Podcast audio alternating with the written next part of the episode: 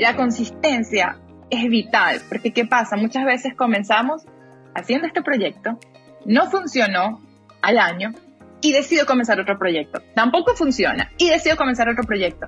Entonces al final las personas realmente no saben en qué eres buena, porque estás constantemente cambiando. Pero el tema de la constancia yo digo que es vital. Las marcas no crecen de la noche a la mañana. Hola, soy Tatiana Velázquez. Cada semana dirigimos nuestras luces y toda la atención hacia una latina que con su inteligencia, talento y servicio está elevando nuestra comunidad y pavimentando el camino para las que venimos detrás. Ellas son innovadoras, empresarias, científicas, celebridades, pero sobre todo heroínas del día a día.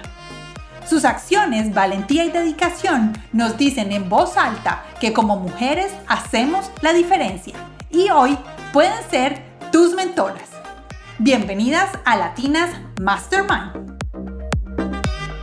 Hola a todos, ¿cómo están? Bienvenidos a este nuevo episodio de Latinas Mastermind. Yo soy Tatiana Velázquez y hoy está con nosotros Ariadna Valery. Ariadna es especialista en branding, es diseñadora gráfica con especialidad en mercadeo creativo y con estudios en online marketing y social media. Con su marca Ariadna Valery Studio ha desarrollado más de 150 marcas con las cuales personas y empresas han establecido su contacto con el mundo. Ella se declara como una facilitadora de los emprendedores.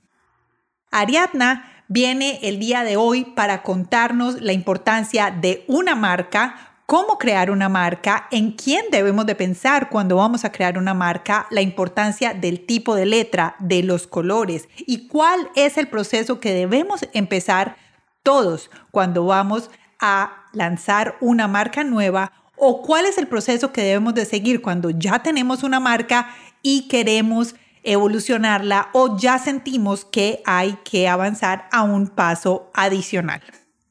El día de hoy están con nosotros cinco mujeres empresarias que invitamos para ser parte de nuestra audiencia, para que estuvieran aquí con nosotras, con Ariadna y conmigo en nuestra conversación, pero además abrimos los micrófonos para que ellas pudieran plantearle sus preguntas a Ariadna y nos pareció algo muy importante para que todos los consejos que ella nos dio puedan aplicar a muchas más personas que nos están escuchando.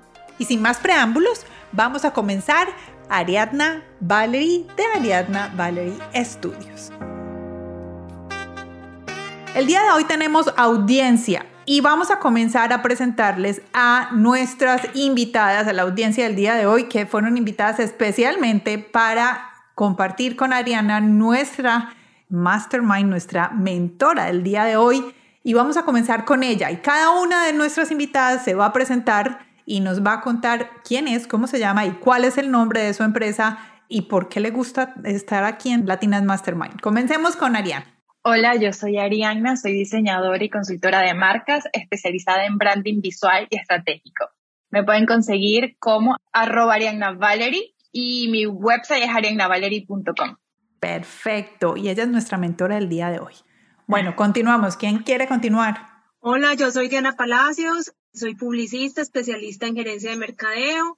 Recién estoy empezando con mi emprendimiento desarrollando pues como los canales de distribución de marcas. Actualmente manejo unas marcas nacionales colombianas y en este momento estoy todavía sin redes sociales con mi marca como tal, pero eso hago. Podrían encontrarme como Diana Palacios Builes, que es mi Instagram. Perfecto. Caro. Hola, soy Caro Cuartas, soy John Coach certificada. Me dedico a hacer acompañamiento en atención plena para niños y familias y me pueden encontrar como arroba siempre soy Yomu o en mi Facebook siempre soy Yomu. Perfecto.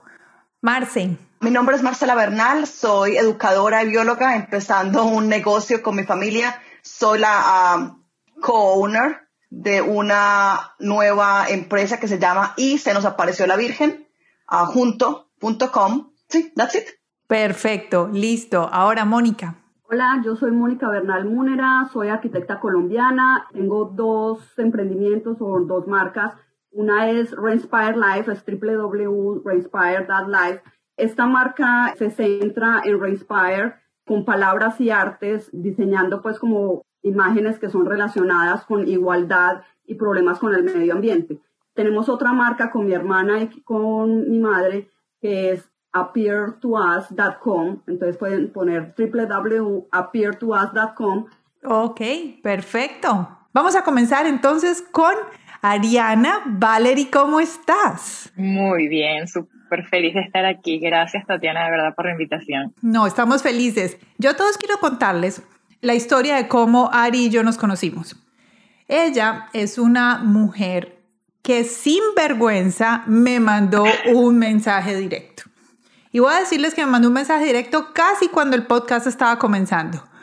Llevamos como tres o cuatro episodios. Creo que ella sintió que ella le habló el podcast. Entonces Ari me, contactó por mensaje directo de Instagram. Ella me decía que le gustaban, que qué hacíamos, que cómo yo manejaba mi marca. Bueno, ya de una me empezó a hablar. Me felicitó por el podcast, pero también empezó a ofrecer sus servicios. Y eso me pareció súper chévere porque ella dijo, veo aquí una oportunidad y se lanzó y me lo ofreció y me parece súper bien.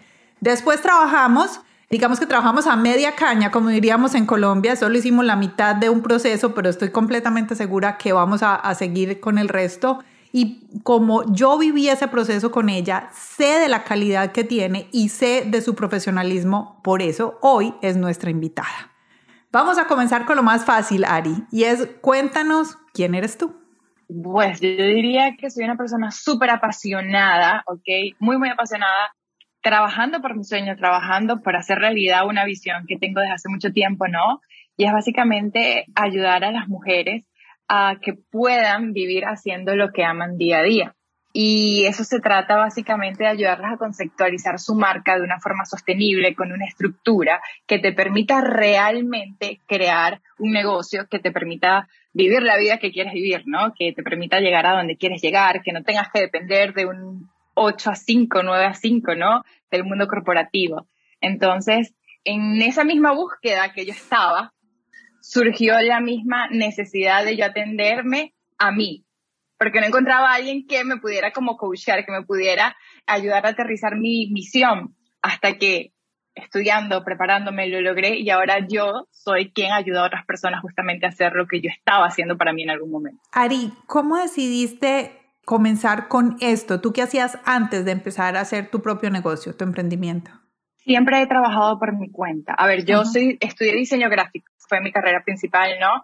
Después me mudé a Argentina y estuve estudiando mercadeo creativo, también conocido como BTL, que es una versión del mundo publicitario, una versión menos conocida que la tele, que es lo más común, prensa, radio, televisión.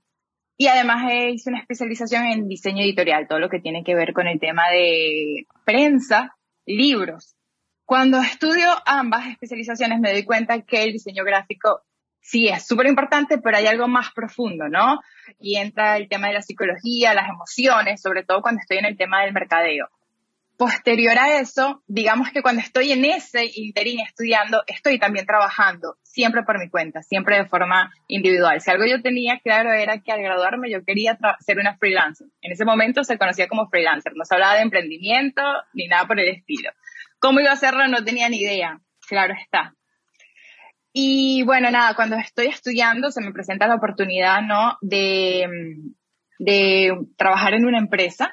Era una empresa pequeña, ya había regresado a mi especialización, si no me equivoco, y pues entro en una empresa de diseño y marketing, trabajé por ahí tres meses, porque honestamente tenía muy clara mi misión, ok, yo quiero trabajar por mi cuenta, quiero ser independiente, pero digamos que allí fue como que el impulso a que definitivamente hacia donde yo iba, ¿no? Porque me podía quedar en una posición allí bastante cómoda. Sentía que no era lo 100% productiva, que podía estar dando mucho más. Entonces, nada, a los tres meses rápidamente decido renunciar y mi mayor sorpresa es cuando justamente una de las personas que trabajaba en la empresa me llama para ofrecerme una posición freelancer para un proyecto, un proyecto que estaba prácticamente en toda Latinoamérica, que era una franquicia muy grande en esos momentos. Y allí comenzó todo. Él fue mi primer cliente y a partir de allí fueron llegando y llegando los clientes y nunca he parado, afortunadamente, casi ya desde hace nueve años. Claro está que he tenido momentos que se me han tambaleado las cosas, que no ha sido tan bueno, casi que he querido tirar la toalla, como dirían por allí, pero así fue que comenzó todo. Un cliente me fue llevando a muchos otros clientes. Yo siempre he dicho que mi mayor digamos que estrategia de mercadeo ha sido el boca a boca. La recomendación. Correcto. Muy importante. Yo creo que sigue siendo y por siempre va a seguir siendo la estrategia de mercadeo más importante. Cliente feliz trae más clientes felices. Total. Eso, eso es perfecto. Ari, vamos a comenzar contándole a nuestros oyentes, porque este episodio lo vamos a dedicar más hacia los emprendimientos, los empresarios que están pensando o que ya tienen un emprendimiento, pero que sienten que su marca no comunica lo que ellos quieren. O apenas están comenzando y necesitan buscar ese espacio dentro del mercado mundial que tenemos en este momento.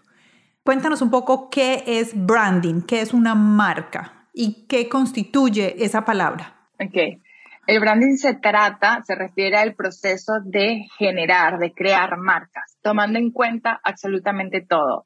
Es decir, lo que se ve de la marca y lo que tampoco se ve. Yo lo llamo como el alma, ¿ok? O el corazón de la marca, que vendría siendo todo lo que tiene que ver con la misión, el propósito, el cliente ideal, sistema de creencias, promesa de marca, propuesta, valor diferencial, todo lo que te permite a ti darle estructura y cimientos a un concepto que es fácil de comunicar.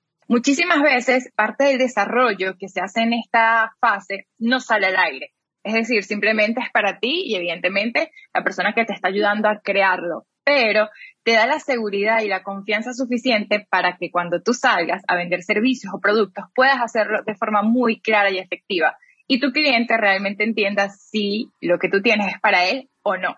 Y la otra parte tiene que ver con la parte 100% tangible, la parte visual, y se refiere al logo como tal, al sello, esa imagen que te representa, que es reconocible y que pues por la que las personas primeramente llegan a ti, porque probablemente ven una imagen muy limpia, minimalista, que expresa paz, evoca una sensación de tranquilidad y dicen, oye, creo que me siento a gusto, creo que me siento atraída por esto, vamos a ver de qué se trata. Entonces, cuando entramos al mundo de la marca es cuando realmente podemos ver, ah, mira, es que aquí hay este concepto, este es el propósito, este es lo que hace esta marca, está diseñada para este tipo de personas, definitivamente sí, me tengo que quedar aquí, es lo que está buscando o no. Es decir, el sello de la marca no puede surgir si primero no tenemos una conceptualización. okay. Porque es el resultado de simplemente todo lo que hemos plasmado. Exacto. Si yo voy directo a hacer un sello, una identidad visual, un logotipo, sin saber qué es lo que hago, por qué lo hago y para quién lo hago, estoy, digamos que, tirando flechas porque no sé qué colores debo utilizar, no sé qué tipo de formas debo utilizar, no sé qué tipo de fuente debo utilizar, porque no hay un fundamento que me permita guía. Y esa es una de las diferencias más grandes entre el diseño gráfico y el arte. Y a mí me encanta mencionar, es que el diseño cumple objetivos, tiene una función a diferencia del arte, el arte es una expresión, es completamente subjetiva, abstracta, te puede gustar, pero puede que no. El diseño tiene que cumplir una función, porque el diseño comunica, tiene que ser funcional. Me encantó eso, porque nunca lo había pensado. Cuando tú ves un logo, casi siempre es como la primera cara, es como cuando conoces una persona por primera vez y ahí mismo dices, uy, esa persona me atrajo porque es en energía, no sé, por cualquier cosa que tú digas. Después de que haces todo ese trabajo de quién eres, a quién le hablas, cuál es la función, ¿cuáles son tres cosas que tú digas que son indiscutibles para tener en cuenta en la creación de una marca? O bueno, tres o las que tú creas que son las que deben siempre estar. Primeramente, el propósito, ¿no? Y es definir la razón de existir de la marca. ¿Por qué haces lo que haces? Es como ese cable a tierra que te permite mantenerte enfocada sin importar lo que esté sucediendo. Porque vamos a estar claros, salir al mundo digital, iniciar un emprendimiento, representa una trayectoria con un montón de, caminos, obstáculos y tantas cosas que, que, se pueden presentar. Entonces, si yo tengo muy claro cuál es mi razón de existir, me voy a mantener firme. ¿Ok? La razón de existir, el propósito es la esencia, es como esa parte innata de la marca que no cambia, que es estática, ¿ok? Eso es súper importante. Mi propósito es ayudar a las mujeres profesionales con espíritu emprendedor, por ejemplo. Ese propósito se queda allí, de alguna forma u otra, digamos que no evoluciona, a diferencia de la misión, que vendría siendo ya la segunda parte que, que tenemos que desarrollar.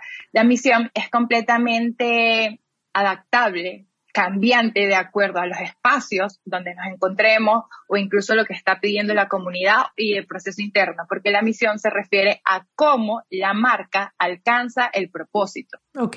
Cómo la marca alcanza el propósito tiene que ver con la actividad, el servicio, el producto. Es decir, si fijamos que el propósito es ayudar a mujeres profesionales con espíritu emprendedor a desarrollar una marca, mi misión probablemente sea a través de servicios o productos. Vamos a irnos para, para el área de servicios, consultoría uno a uno, donde las ayudo a plasmar, construir y consolidar una propuesta de valor que les permita transformar sueños en realidad, por ejemplo. Estoy aquí como que parafraseando, ¿no? Sí, sí, sí. Un poco tomando mi ejemplo. Entonces, fíjate que en la misión menciono que lo hago a través de procesos de consultorías uno a uno. Genial, maravilloso. Pero puede llegar un momento que mi marca ha penetrado de forma excelente al mercado, donde ya estoy posicionada y no me doy abasto con los servicios uno a uno.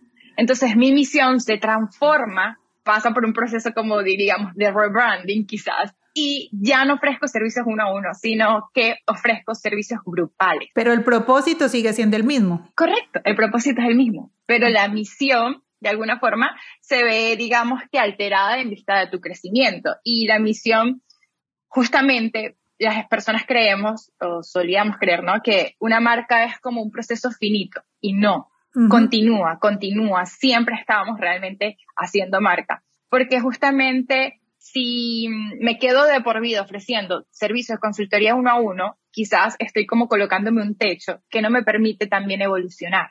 Y no solo yo, sino también mi comunidad. Recuerda que una vez tú a tu comunidad le das como cierto contenido, cierto valor, ellos van allí contigo creciendo, avanzando. No te puedes quedar en las mismas.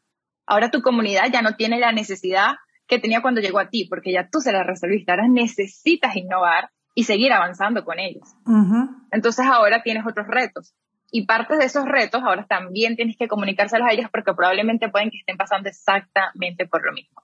Entonces, para no extenderme, porque pudiéramos durar horas hablando de esto, diría que lo primero es el propósito, la misión, y luego pasaría a lo que tiene que ver la propuesta de valor. ¿Qué traes tú que sea completamente diferente a lo que hay en el mercado? Y aquí entra el tema de la especialidad. Yo siempre le digo a mis clientes, trata de ser, de estar en la esquina extrema, ¿ok? De ofrecer algo que nadie está ofreciendo. Yo sé que genera mucho miedo porque eso significa cerrar el nicho. Y aquí ya entra el tema de cliente ideal. Cuando cierro el nicho, creo que tengo pocas probabilidades de vender, que mi oferta le va a llegar a menos personas y que por ende puede que facture menos. Y la realidad es que mientras más especializada sea el servicio o el producto que tú ofreces al mercado y ese nicho sea muy, muy específico, tu mensaje va a ser mucho más claro, ¿ok?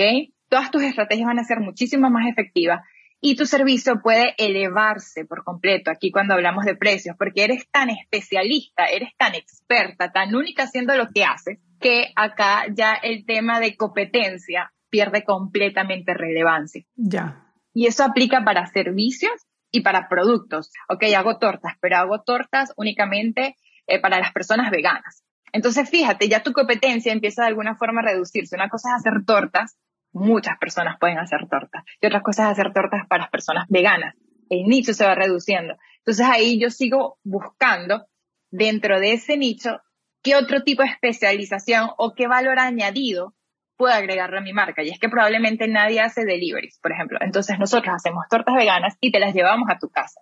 Ya está cambiando por completo lo que tú haces. Aquí hay un concepto, ahí digamos que un problema y una solución al mismo tiempo. Entonces esto significa que tu marca automáticamente puede tener un servicio que se distingue de la competencia por el cual tú puedes cobrar mucho más de lo que están cobrando otros. Exactamente lo mismo sucede para el tema de servicios. Coach para mamás, ok, pero puede ser coach para mamás primerizas. Entonces ya cambia todo, o sea, digamos que voy como cada vez de macro a micro. A micro.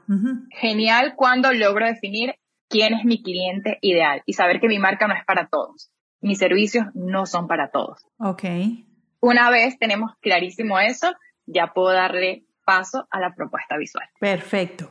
Ahí va mi, mi siguiente pregunta, ya. Tú misma abriste la ventana. Cuando ya hablamos de la propuesta visual, ¿qué debemos de tener en cuenta? O sea, porque yo hay veces encuentro marcas que son nombres que no son sonoros o que el tipo de letra es difícil de leer o los colores son como, mm, pero ¿por qué los colores son, o, no sé, como que no me cuadran con el público objetivo? Entonces, ya hablando de la parte visual, ¿qué debemos de tener en cuenta? Una persona, un emprendedor está creando su marca o quiere renovar su marca, ¿qué debería de tener en cuenta? Bueno, fíjate que todo lo que mencionamos anteriormente nos permite desarrollar la personalidad de la marca.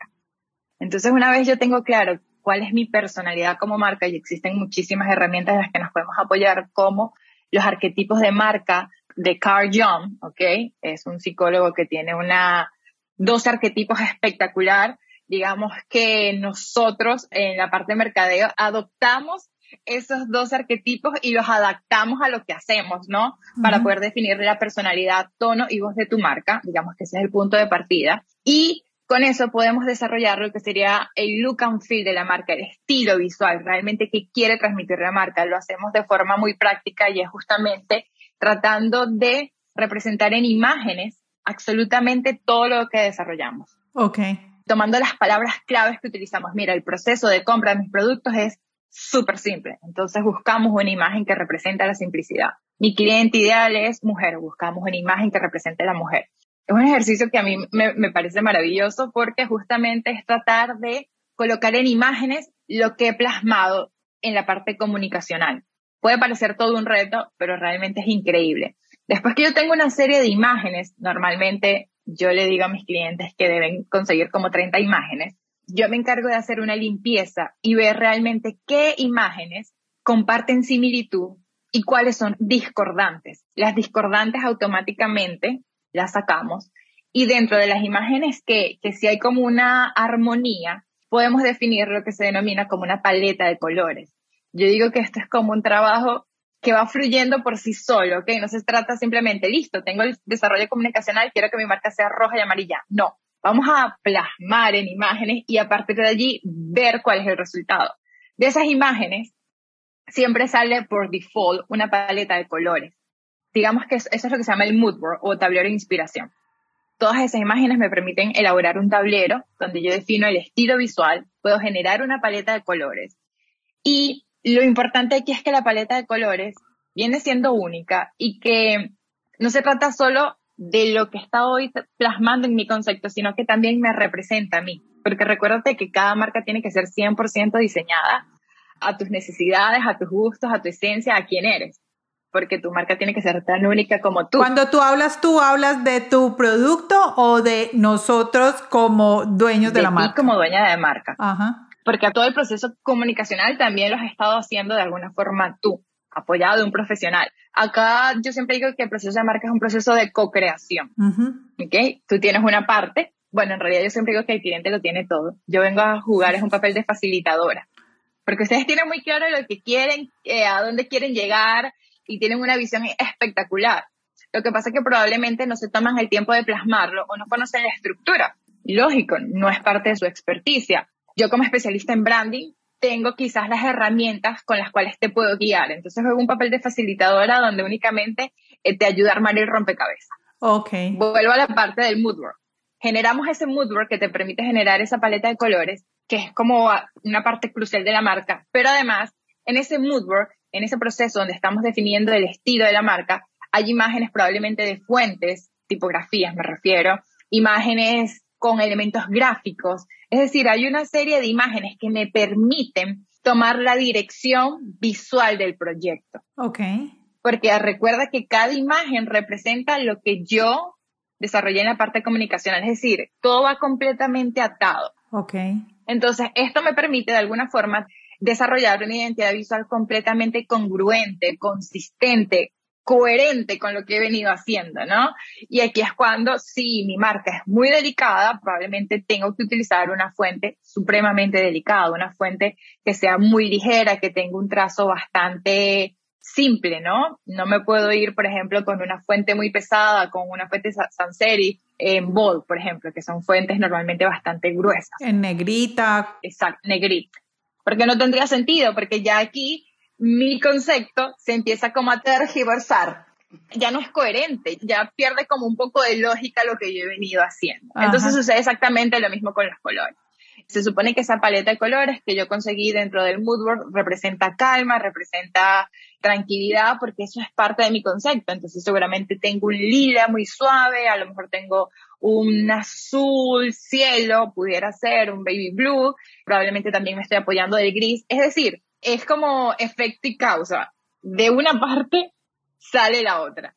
Entonces, la parte visual yo no la concibo, al menos yo, si no tengo un desarrollo comunicacional. Te hago una pregunta y yo quiero que la audiencia que tenemos el día de hoy vayan pensando sus preguntas. Yo voy a hacer la primera y es, tú cuando haces el diseño gráfico visual de una marca, ¿piensas más en tus servicios o en tu cliente? En mi cliente, porque es que no es para mí, es para mi cliente. Exacto.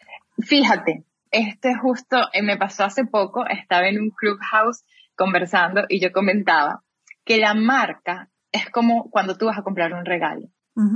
Y a mí me pasó un montón porque yo soy súper indecisa muchas veces para comprar regalos, como que, ay, pero a mí no me gusta, yo no lo veo útil, ¿será que sí? ¿Será que no? Pero es que el regalo no es para mí, el regalo es para X persona. Y si ella siempre utiliza eso, pues, ¿por qué no regalárselo? Capaz yo no le veo importancia, no lo considero, tú sabes, muy relevante, no, no le voy a dar el uso, pero ella sí. Entonces, cuando uno compra un regalo, uno piensa en la persona que se lo va a dar.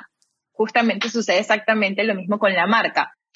Eh, si bien el desarrollo va a estar basado en fundamentos, la marca no debe estar basada en tus gustos. Tiene que estar basada en realmente lo que está buscando tu cliente ideal. Uh, buenísimo. Bueno, por ahora no hay ninguna pregunta de la audiencia. Ay, sí, mira, aquí hay una, Marcela. Vamos, sigue. Ariana, tengo dos preguntas, pero si no es sino para una, hago una. Mencionabas que el propósito es estático, pero que la misión cambia y evoluciona. ¿Cómo sabes tú que es el momento de cambiarlo? ¿Cuáles son las señales, los clues que te dicen tu misión actual es obsoleta, cámbiala? ¿Cuál es el proceso de reconocer el momento de cambiar la misión? Me encanta esa pregunta. La marca te lo pide sola. Está en nosotros escucharla, porque muchas veces nosotros vamos en automático y seguimos y seguimos trabajando, seguimos creando, seguimos haciendo cosas. Pero cuando tomas el tiempo de analizar y probablemente puedes como revisar las estrategias que estás utilizando, si están funcionando o no, si estás alcanzando tu meta de facturación, si te sientes cómoda haciendo lo que has venido haciendo por años. Son como esas señales que definitivamente te prenden como que esa luz roja, oye, aquí hay algo que debemos ajustar, que debemos cambiar, de acuerdo a lo que está sucediendo en nuestro entorno. Y fíjate que nuestro entorno hoy en día más que nunca es completamente cambiante. Entonces, justamente por eso, yo necesito estar constantemente, no es que vamos a ver todos los meses a cambiar mi misión, porque también allí pierdo un poco de continuidad y las personas no van a entender realmente qué es lo que hago, pero sí por lo menos una vez al año, dos veces al año, revisar si lo que yo estoy ofreciéndole a mi comunidad sigue siendo demandado, sigue siendo realmente atractivo o si por lo contrario necesito hacer algunos cambios. Tanto para productos como para servicios aplica este criterio. Y la segunda pregunta, Marce. Puede ser muy loco, pero con mi hermana y yo estamos empezando este negocio y es un proceso de nunca acabar. Siempre hay algo que you have to tweak. Y escogiendo la tipografía me llamó la atención el comentario que hiciste porque alguien me dijo, sabes que hay algunos estudios de la psicología behind the fonts. Y yo decía, no, my, no, ya, that's too much. Cuando tú asesoras a tus clientes alguna vez, ¿has leído esos estudios de la psicología behind the fonts o simplemente los que te parecen bonitos? Es que cada tipografía evoca diferentes emociones. Yo siempre le hago un ejercicio en el programa Branding con Alma, que es un programa grupal en el cual ayudo a las personas a crear su marca. Les hago un ejercicio y es que coloco la palabra love en una fuente ¿ok? Completamente gruesa, bold, este, pesada, negrita, digamos que con poca estética. Y luego coloco nuevamente love, pero con otra fuente que es completamente, probablemente utilizo una script, ¿ok? Una fuente que es como... Caligráfica. Caligráfica, correcto. Y fíjate, la palabra significa exactamente lo mismo, pero cada una está escrita de una forma tan peculiar, tan diferente, que representa un significado completamente aislado. Y entonces aquí puedo seguir incorporando algunos otros criterios como color. No es lo mismo escribir love en negro que escribir love en rojo, por ejemplo. Entonces sí, definitivamente la fuente de alguna forma u otra evoca emoción, igual que los colores, igual que los elementos gráficos. Entonces yo necesito conocer muy bien qué quiero yo que mi marca transmita para poder hacer la selección correcta. Y en el tema de las fuentes hay que tener mucho cuidado. No deberíamos elegir más de dos fuentes para nuestra marca, porque si no podemos tener un carnaval de tipografías. Y a las fuentes, al igual que a los colores, se les asigna jerarquía. Es decir, en qué momento utilizo la fuente cursiva y en qué momento utilizo la fuente palo seco, por ejemplo. Son dos tipos de fuentes completamente diferentes. ¿En qué momento utilizo el color rojo y en qué momento utilizo el color amarillo?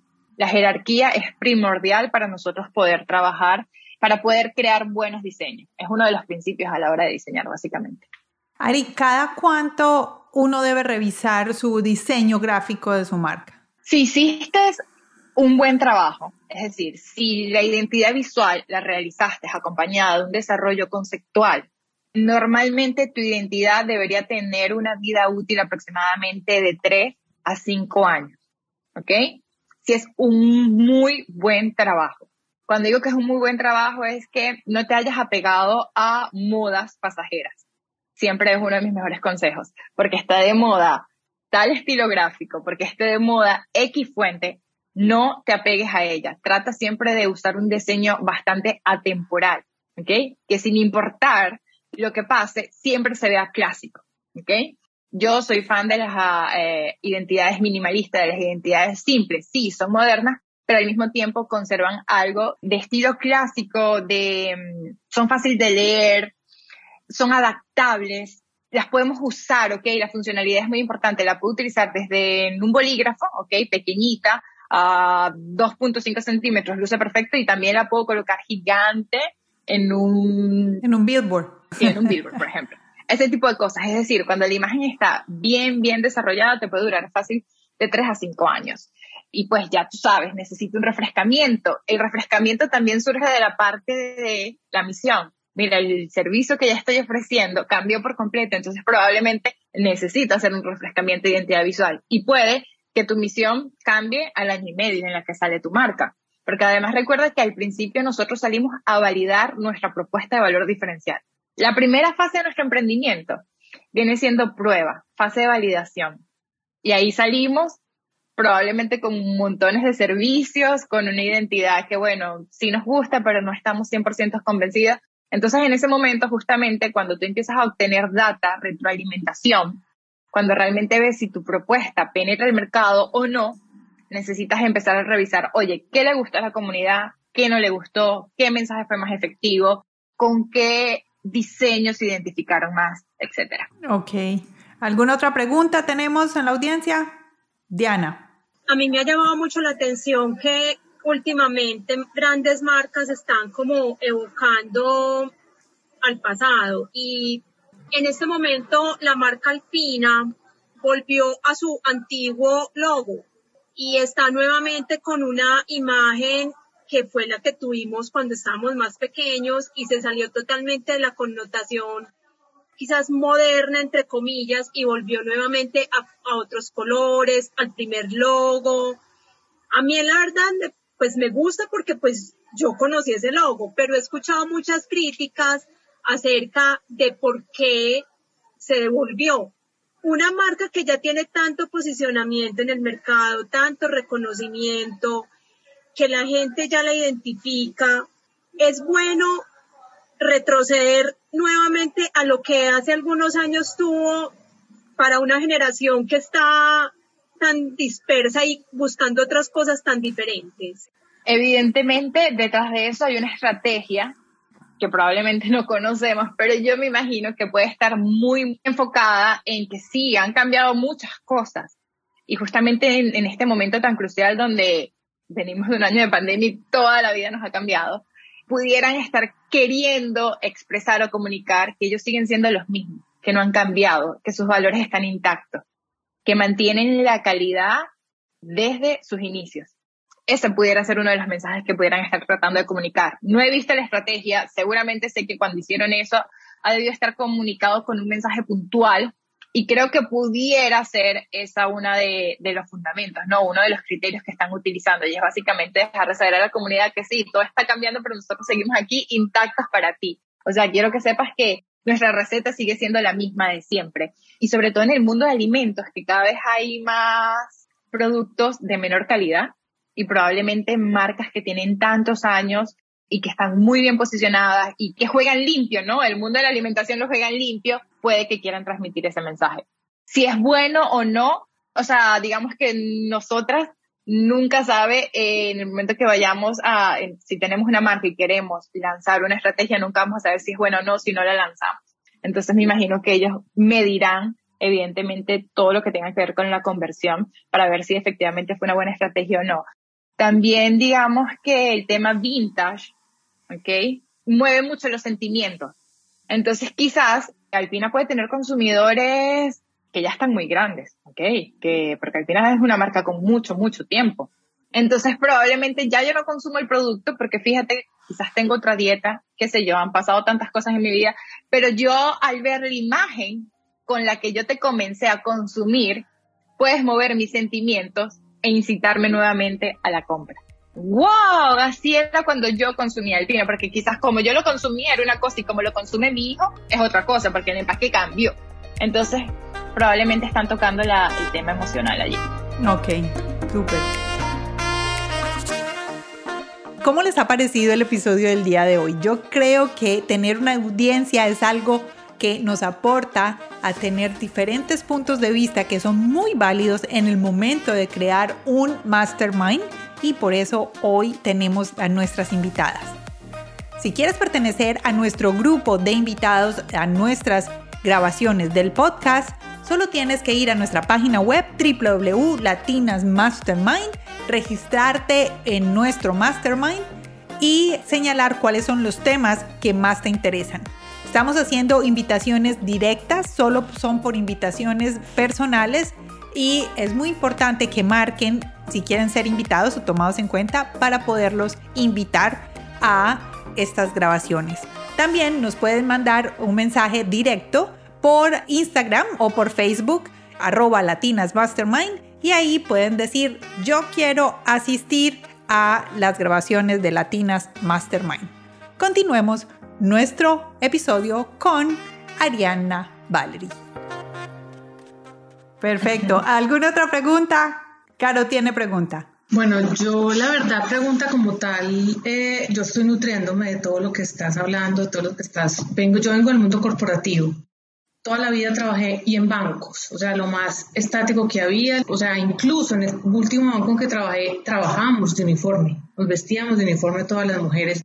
Entonces, para mí, empezar como en este mundo y empezar a crear cosas diferentes ha sido algo muy lindo para mí, pero me siento supremamente en pañales, pues total. Yo estoy apenas, se me ocurrió el nombre, o sea, lo que yo ofrezco es mindfulness, que pues, la traducción en español es atención plena, pero yo quería decir eso en palabras diferentes. Entonces de ahí salió el siempre soy, pero la verdad salió pues así. O sea, mi hermano es diseñador gráfico, él trabaja en una compañía de los Estados Unidos donde diseña páginas web y aplicaciones y empecé a pedirle como consejos, pero finalmente el diseño salió de algo que salió de mi corazón, pues no. Entonces yo te escucho, digo, ay Dios, ¿será que metí las patas? pues dónde me fui, porque pues obviamente sí, no me fui como a, a quién iba a llegar realmente, sino lo que salía de mí pero me encanta todo lo que estoy escuchando porque estoy aprendiendo, aprendiendo de todo y, y traté de ser simple, de tener colores que les llegaran a todo el mundo porque yo sé que estoy ofreciendo un servicio para niños, pero yo tengo que llegar a, a las mamás o a la familia para que ellas quieran que sus hijos reciban pues este acompañamiento a través de, de la atención plena, que es algo divino, pues música, respiración, meditación entonces, no, pues aquí aprendido mucho de ti. Muchísimas gracias. Gracias a ti por estar aquí. Yo te voy a complementar este comentario de Caro y es, muchos comenzamos nuestras marcas como Caro comenzó, porque nos nació del corazón. Entonces, claro, escuchándote, Caro, voy a usar tus palabras, oh Dios, metimos la pata. ¿Qué nos dices en ese momento? No, a ver, justo esta mañana estaba escribiendo un artículo que tiene que ver mucho con eso. Yo también comencé haciendo todo yo. Incluso yo cuento que, imagínate, yo tenía el negocio perfecto, porque yo soy diseñadora, luego me especializo en mercadeo creativo y luego además hice otra especialización en social media and online marketing. Entonces yo decía, wow, yo tengo como que el negocio perfecto, porque todo lo puedo hacer yo. Yo mismo me puedo hacer mi identidad visual, yo mismo me puedo hacer mi página web, yo mismo puedo generar mi estrategia de mercadeo.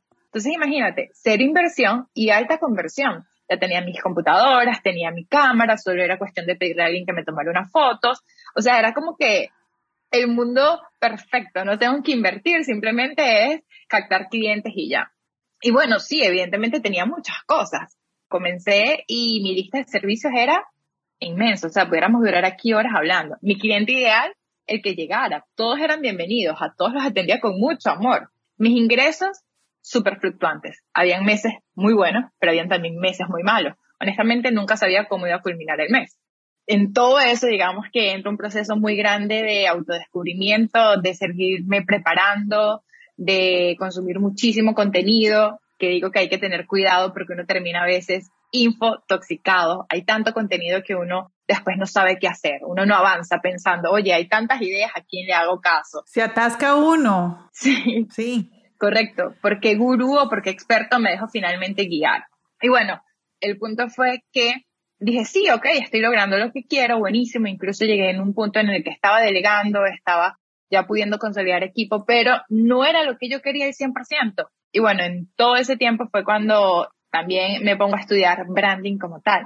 Y me doy cuenta, descubro parte de lo que les he mencionado, ¿no? La importancia de la misión, del propósito, de esa parte comunicacional. Pero también me di cuenta que definitivamente necesitaba invertir, necesitaba buscar ayuda profesional, necesitaba alguien que estuviera completamente fuera de mi mundo y me compartiera su visión. Me dijera, mira, sí o no. Quizás un poco de validación, pero es que es muy importante porque no sabemos lo que estamos haciendo. Es un mundo completamente nuevo y cómo pretendemos caminarlo de forma exitosa solos. Entonces el feedback es bien importante importantísimo. Y algo muy importante, eh, sin inversión no hay conversión. Muchas veces creemos, no, este negocio es maravilloso, no voy a invertir todo. No, tú tienes que invertir, tienes que invertir en ti, ¿ok? Primeramente, porque tu marca es el resultado de ti. O sea, si tú estás bien, tu marca va a estar bien. Y posteriormente invertir en tu negocio como tal. Necesitas una buena website hecha por un profesional. Necesitas invertir en el SEO, ¿ok? Para que aparezcan en los motores de búsqueda necesitas tener fotos profesionales, necesitas tener un concepto que realmente pueda contener a otras personas, donde ellas se sientan bienvenidas, necesitas poder persuadirlas con textos que sean brillantes. Entonces, todas pasamos por eso, ¿no? Y quizás es como el precio que tenemos que pagar, pero siempre yo lo veo de un aspecto muy positivo. Y es que si no pasas por eso, tampoco tienes la certeza de saber a ciencia cierta si eso es lo que quieres o no quieres. Porque pudieras desistir muy rápido. Oye, no, definitivamente esto no es para mí, yo me pongo, voy a decidir emprender en otra cosa. Entonces, yo pienso que es parte de la historia que al final todas tenemos para contar.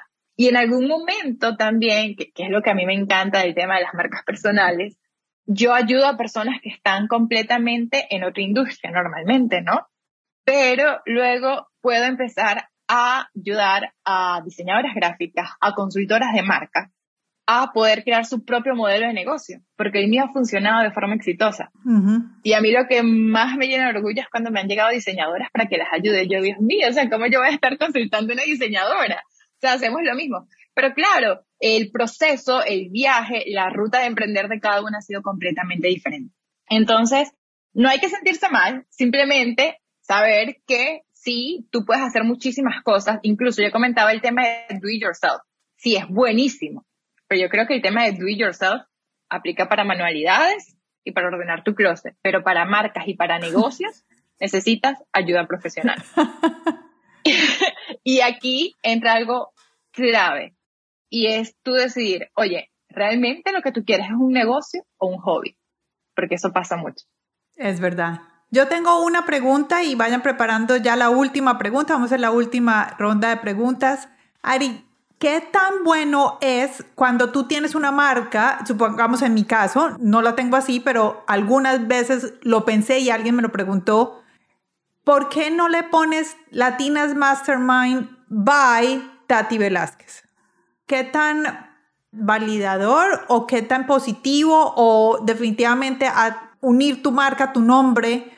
¿Qué opinas de esas dos cosas? Bueno, eh, aquí entra el tema realmente qué tipo de marca deseamos posicionar. Una marca personal donde está 100% atada a nuestra imagen, a nuestra persona y además requiere nuestra presencia constantemente o si quiero posicionar una marca corporativa en la cual en un inicio puede que sea únicamente yo, pero después yo pueda empezar a sumar más personas. Y esas personas también tengan, digamos que, protagonismo. Es decir, yo no sea la única cara que es que la comunidad esté viendo. Entonces, todo depende de la proyección que tenemos como marca. ¿Cuál es tu visión? Visualizas a Latina Mastermind siempre apegada a ti, ¿ok? Que seas tú la imagen que la acompaña a la marca forever. ¿O crees que en un futuro Latina Mastermind, por ejemplo, pudiera ser un lugar que alberga podcasts de diferentes latinas? Ok todo va a depender de acuerdo a tu visión. Por eso, en el proceso que les mencionaba de la parte conceptual, uno de los primeros pilares que también abordamos es, ¿tú quieres posicionar una marca personal o una marca corporativa? Porque ambas tienen sus pros y sus contras. La marca personal es completamente intransferible. Yo no la puedo vender. Puede ser una marca súper exitosa, que puede generar un revenue genial, pero no la puedo vender, porque la marca está atada a mí. ¿Ok? Al menos que estemos hablando de marcas muy, muy, muy, muy grandes. Sí, como Martha Stewart, como Rachel Ray, como Oprah. O sea, ya son marcas personales, pero que en realidad son grandísimas.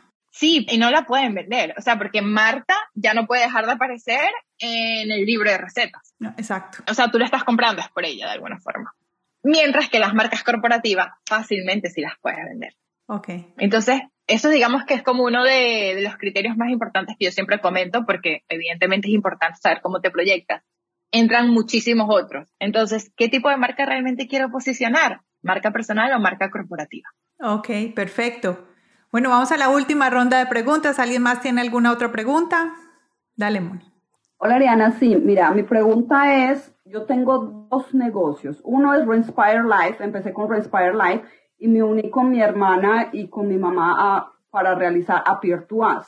Reinspire Life está como siempre como un progreso de evolutivo porque es como yo lo que estoy tratando de hacer es, y yo soy arquitecta colombiana, entonces trato de ser con diseños, con palabras y arte, tratar temas como igualdad y medio ambiente pero también enfocado como a la gente que le gusta café, té y vino. Entonces es como un montón de cosas.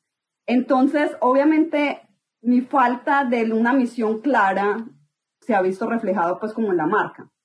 Encontré una marca que me voy a dar el atrevimiento de decirla que es Life is Good y ellos trabajan todos sus gráficos, todo lo que hacen de, de arte y gráficos, le ponen Life is Good. Y eso es lo que yo quería desde el inicio, poner Inspire Life en las cosas que yo quiero hacer como imágenes y arte. Pero ustedes estaban hablando de la caligrafía y cómo de pronto cambiar no es tan bueno porque en Life is Good ellos siempre cambian el tipo de letra. Esa es la marca de ellos, pero siempre la cambian, depende de la imagen. Entonces esa es mi pregunta, ¿cómo manejar eso? Y si es positivo y no. Ok, conozco la marca, también me encanta fíjate, la etiqueta de la marca siempre es el mismo logo. Okay. Siempre, no varía. El tema es que ellos diseñan gráficos y la frase de los gráficos es el nombre de la marca de ellos y la diseñan de mil formas diferentes.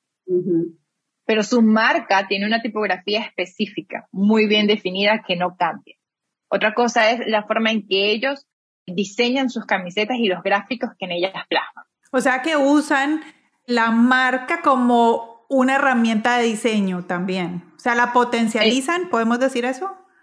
Sí, el nombre de la marca pasa a ser también como el eslogan o la frase célebre para que, que, está presente en todos sus artículos. Ok. Y es genial. En el caso de ellos lo hicieron increíble porque el tema de recordatorio es constante. Sí. Sería genial si consigues un nombre, digamos que una frase que te guste y que quieras plasmar siempre, que además sea el nombre de la marca, es tener primero muy claro si la misma la puedes registrar.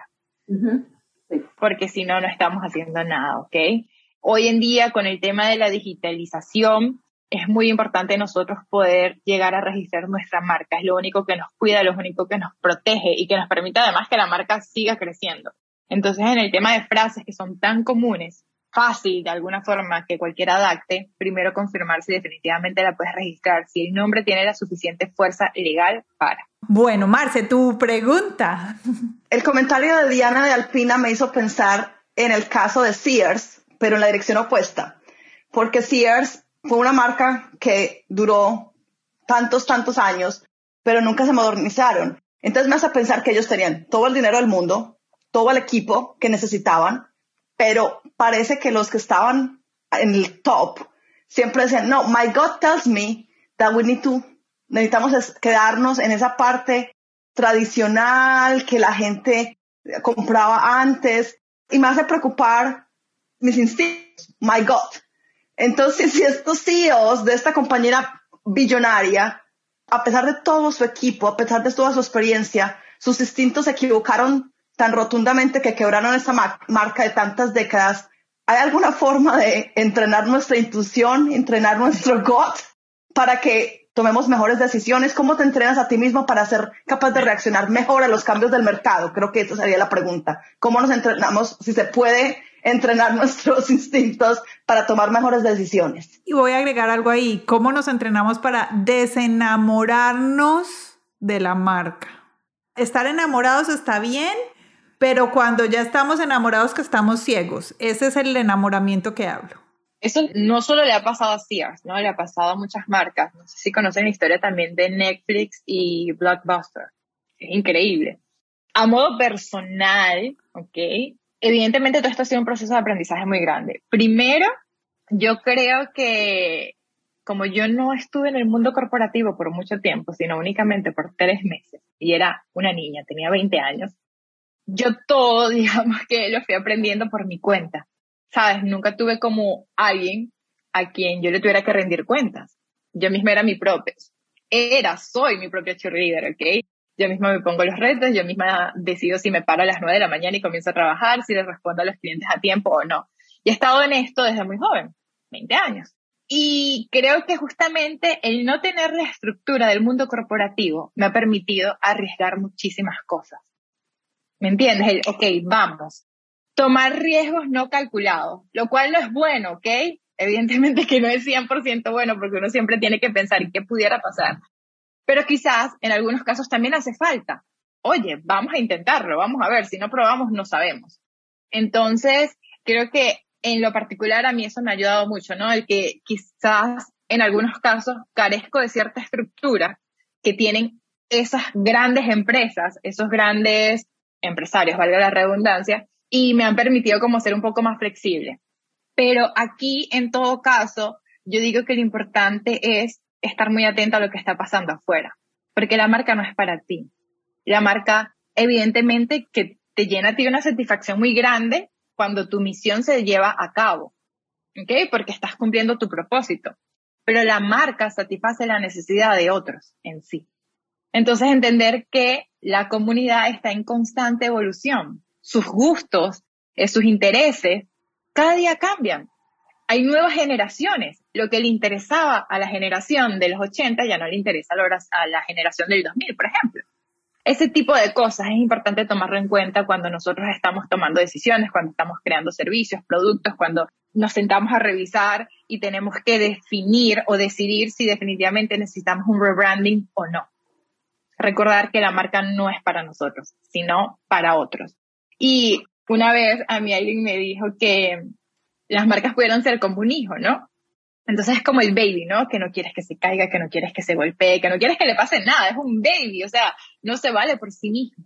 Muchas veces nosotros tratamos nuestra marca de esa manera y nosotros necesitamos dejar que nuestra marca crezca y camine sola. Y sí, evidentemente, en algún momento, wow, no salió bien algo pero te puedes levantar, puedes aprender de lo que sucedió y puedes comenzar de nuevo. y no comenzar de nuevo, simplemente continuar. Ahora tienes más información, más experiencia, más sabiduría para seguir tomando otro tipo de decisiones. No sé si respondo a la pregunta al 100%, pero bueno. A mí me acabas de dejar boom.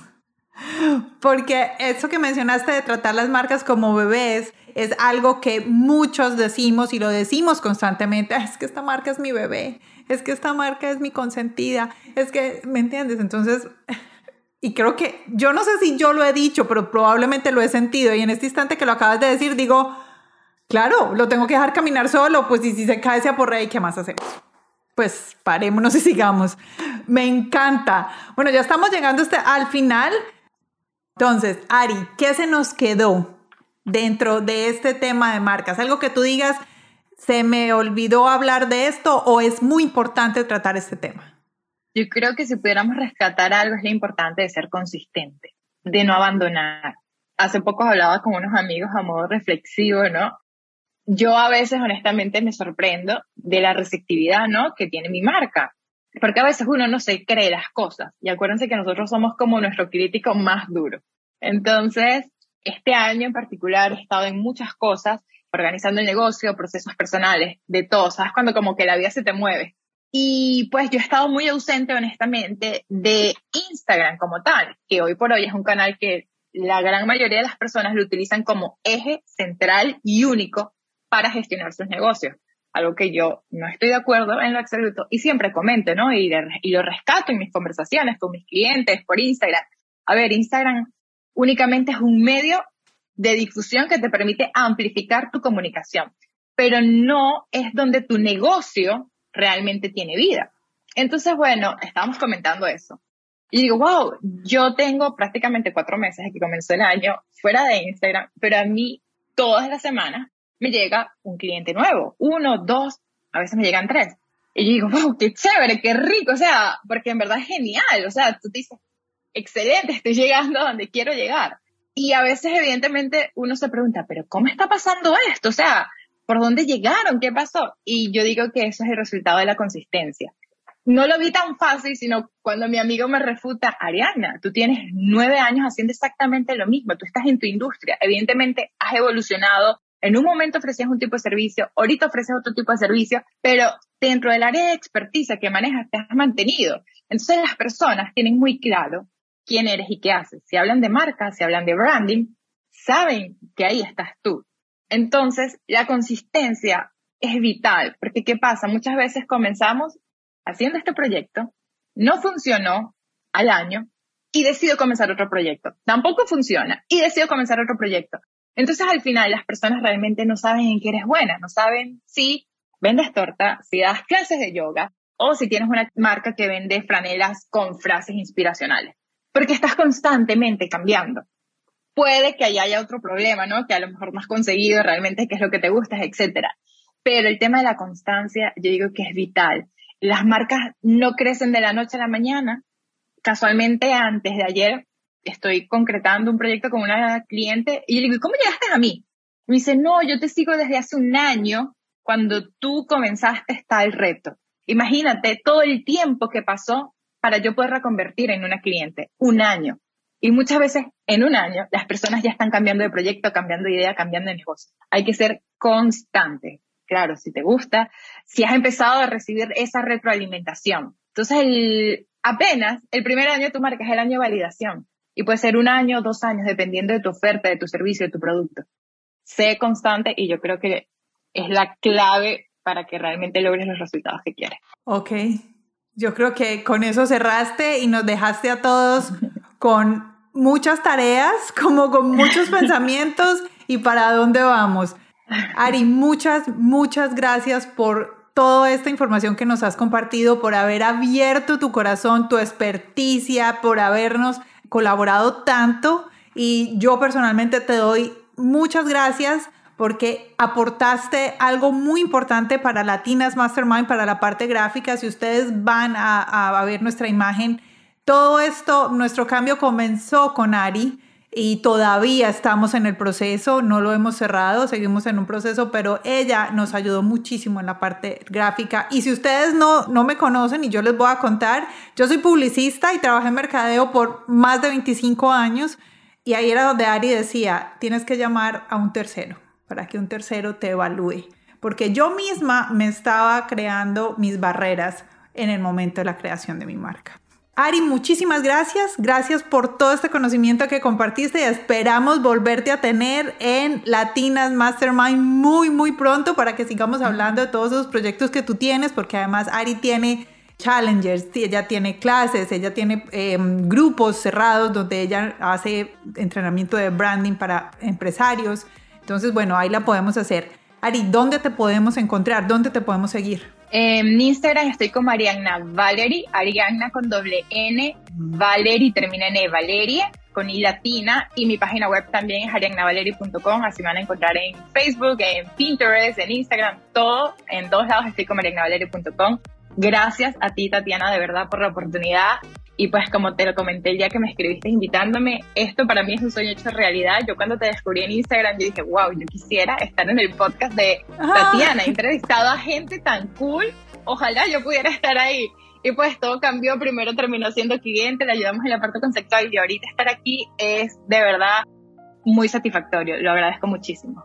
Muchas gracias a ti, a nuestra audiencia. Muchas, muchas gracias a todas ustedes, estas mujeres que nos acompañaron el día de hoy, empresarias, oyentes y seguidoras de Latinas Mastermind, personas que trabajan con nosotros, que contribuyen a esta red, a este Mastermind. Y si ustedes quieren pertenecer a esta audiencia y ser invitados a una grabación de un podcast, por favor, vengan, vengan y nos escriben un DM y dicen, yo quiero ser parte de una grabación del podcast y aquí van a estar muy bienvenidos. A todos ustedes, muchas, muchas gracias por haber estado el día de hoy en Latinas Mastermind. Que tengan una feliz semana. Nos escuchamos el próximo miércoles. Vayan a www.latinasmastermind.com. Se suscriben para ser parte de nuestros mastermind. Seleccionen el área que más les gusta. Si les gusta más emprendimiento, familia, wellness, cuidado personal, espiritual. O sea, escogen el área que más les gusta porque estamos creando nuestros mastermind para hacer reuniones de eh, personas y podernos colaborar los unos a los otros. Entonces, eh, seleccionen ahí el área que más les gusta. A todos ustedes, muchas gracias y nos escuchamos el próximo lunes en Latinas Mastermind. Ari, muchas gracias y a todos, muchas gracias. Saludos para todas, estoy a la orden. Chao. Bye.